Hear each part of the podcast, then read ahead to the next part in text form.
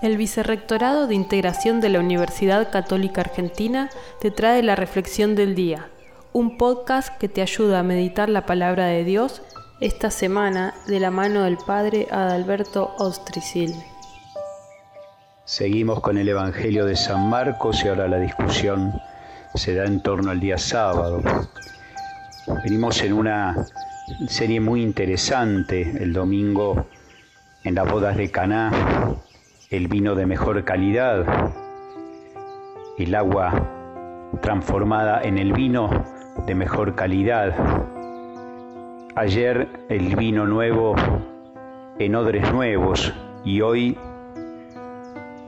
el sábado que también como el ayuno no, no es un fin en sí mismo.